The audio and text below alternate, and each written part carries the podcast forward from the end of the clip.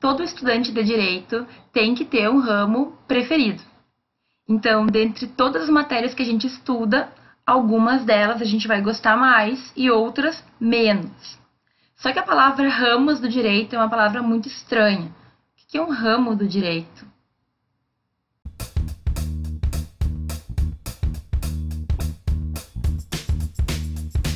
Hoje nós vamos falar sobre os ramos do direito. Mas o que são ramos do direito? Na verdade, os ramos do direito também são conhecidos por ramos dogmáticos do direito e são subdivisões que nós temos no direito como um todo e que facilitam a nossa compreensão de cada matéria. Sendo assim, cada ramo do direito vai ter um entendimento diferente de acordo com a norma que o vai reger. Existe uma divisão clássica que vai separar então os ramos do direito em dois grandes grupos. O primeiro grupo é o do direito público e o segundo grupo é o do direito privado. Quando a gente tem uma divisão em apenas dois grupos no direito, a gente costuma usar a palavra dicotomia. Então, nós temos, a exemplo do direito público e do direito privado, uma dicotomia a dicotomia do direito público e do direito privado. Esta dicotomia do direito público e do direito privado é algo que vem de muitos milênios atrás. Porque desde os romanos já se tem o entendimento de que existe uma diferença entre a vida pública e a vida privada. Então, durante o tempo, ao longo do tempo, a gente foi tendo uma evolução nesse conceito. O direito também se apropriou um pouco disso e por esse motivo, nós temos ramos, nós temos alguns direitos que serão relativos ao nosso âmbito privado, ou seja, a vida privada das pessoas, a vida que não interessa aos demais em grande medida, e o ramo público, que vai ser aquele ramo em que estarão os direitos que importam à coletividade como um todo. Para diferenciar o direito público do direito privado, Três são as características que nós temos que analisar. A primeira característica que vai diferenciar direito público de direito privado é o âmbito do interesse que eles buscam tutelar. Então, por exemplo, sempre que a gente falar de direito público, nós estaremos tratando de um direito que interessa a coletividade como um todo. Por exemplo, é de interesse social que um assassino seja julgado e se condenado cumpra pena? Qualquer pessoa que não tiver um pouco de psicopatia vai entender que sim. Por quê? Porque a nossa sociedade interessa a segurança de todos. Já o direito privado, ele tem o interesse em tutelar situações que vão dizer relação a pessoas entre si, a particulares. Então, por exemplo, o direito que eu tenho de vender o meu carro a outra pessoa. Esse direito ele é tido como um direito privado. Por quê? Porque ele vai dizer respeito a uma relação que eu particular tenho com outro particular. Não é uma relação que interessa a toda a sociedade de forma geral. A segunda característica diz respeito à relação jurídica que o direito vai tutelar. No direito público, a gente normalmente vai tratar de relações entre o Estado e o indivíduo. Então, por exemplo, eu tenho que pagar os meus impostos.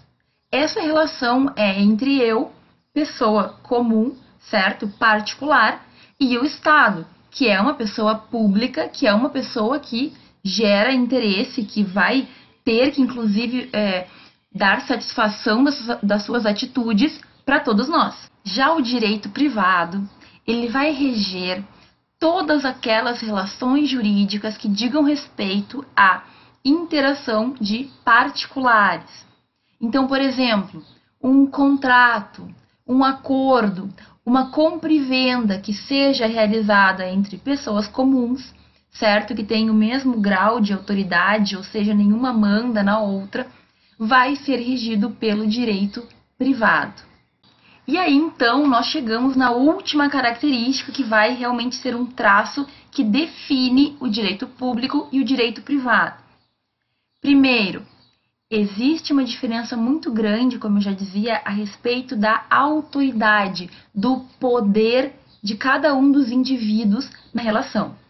Então, no direito público, quando eu estou normalmente tratando de uma relação entre uma pessoa e o Estado, não tem como a gente deixar de notar que o Estado tem muito mais poder.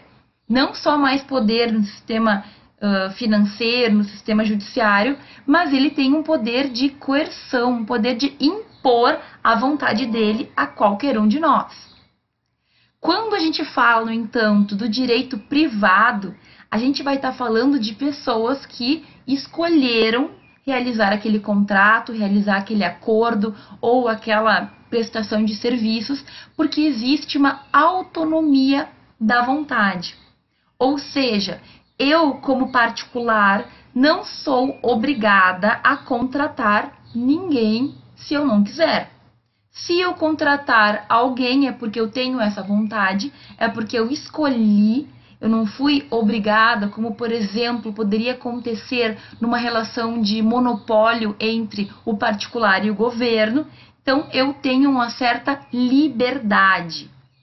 Essa diferença entre a autoridade que existe no direito público, que acaba verticalizando então essa relação, ou seja, o Estado ele está acima do cidadão, em tese não pode existir no direito privado. Por quê? Porque quando nós temos uma relação entre iguais, a princípio, nenhum deles tem mais autoridade ou mais poder entre si. Só para deixar claro, a doutrina entende então que a relação do direito público ela é vertical, porque o Estado sempre é mais forte, sempre está acima do indivíduo. Já a relação do direito privado é entendida como uma relação horizontal, porque os agentes, os participantes dessa relação estão em grau de igualdade. Recapitulando, no direito público, o interesse de tutela é de direitos coletivos.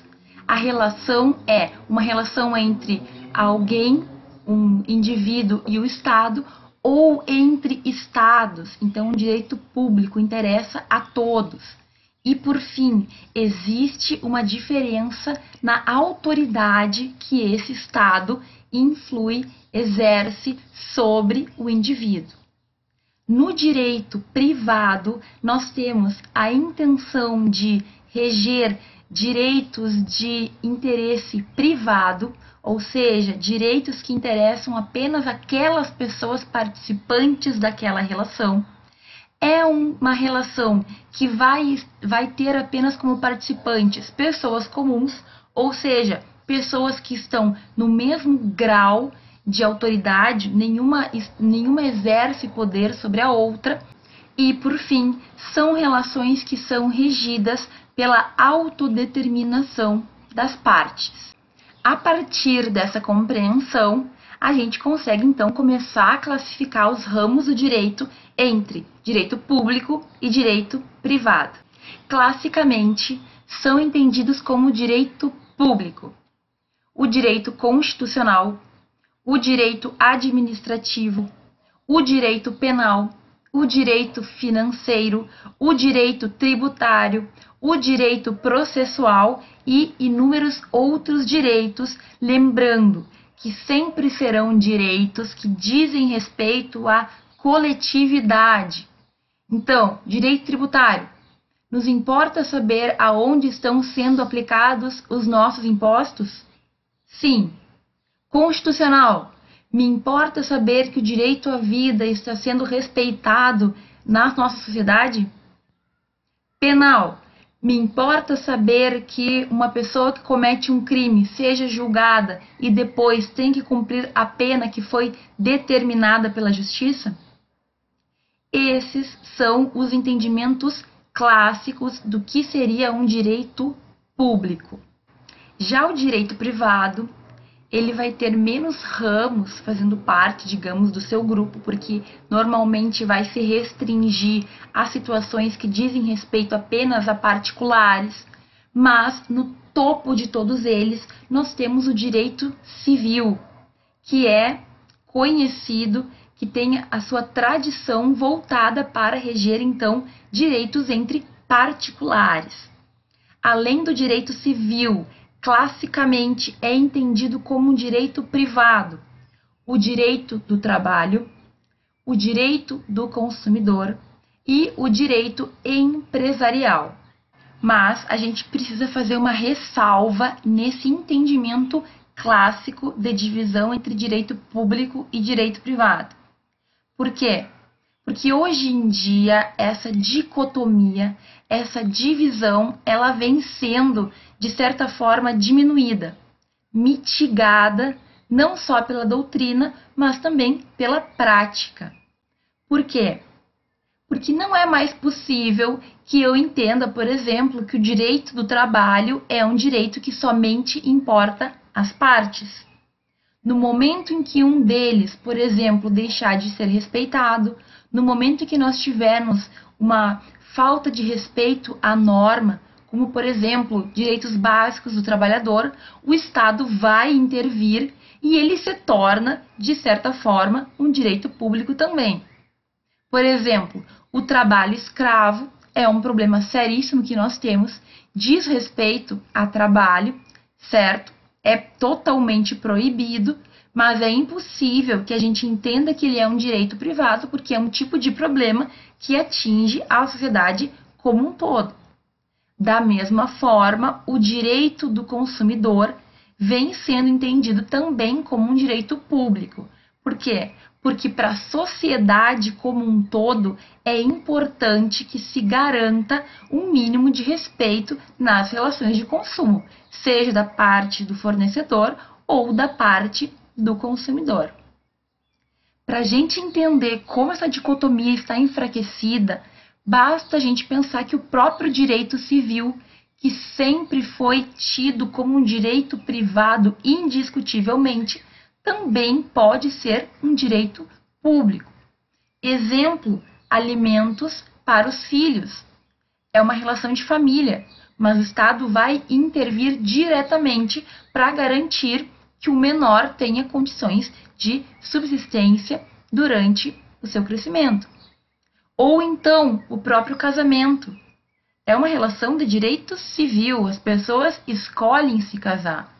Mas no momento em que nós temos problemas no casamento, por exemplo, um dos cônjuges agride o outro, nós teremos o Estado intervindo, porque esse se torna um problema de ordem pública também. Bom, agora que a gente já sabe a diferença entre direito público e direito privado e o que são os tais ramos dogmáticos no direito, a gente já pode responder a pergunta inicial: qual é o ramo do direito que a gente gosta mais? Deixe nos comentários, me deixem saber qual é o ramo do direito que vocês mais gostam. Se ficou alguma dúvida ou se vocês têm alguma sugestão, podem escrever aí também. Um grande abraço e até o próximo vídeo.